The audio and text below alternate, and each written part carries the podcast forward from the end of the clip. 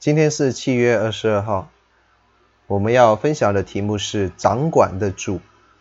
经文在民数记二十三章的二十七节到二十四章的十三节。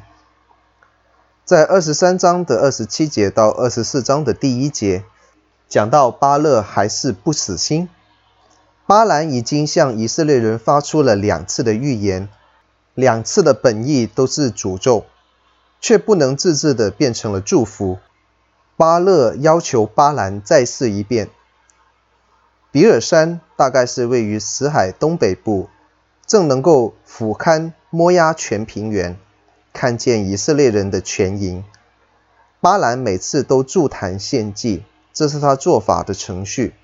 这时候他也知道用法术是无效的。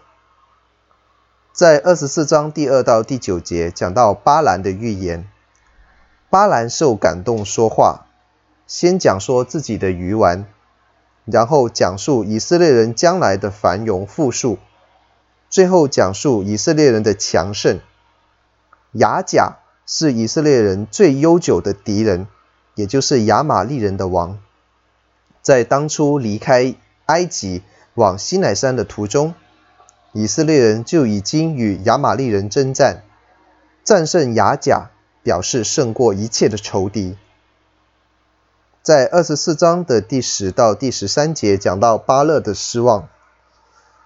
巴勒和巴兰都知道，上帝在背后掌管着一切，人的一切筹算都不能够越过神，敌人的一切的作为都在神的掌管当中。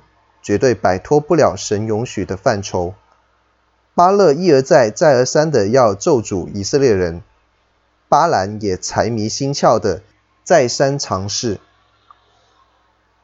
神却一直眷顾他的子民，他能够化虐为助，敌人的咒诅都要变成祝福。对于某一些人，信徒的生活表现是一种吸引，叫他们羡慕。并且认真的追寻认识神。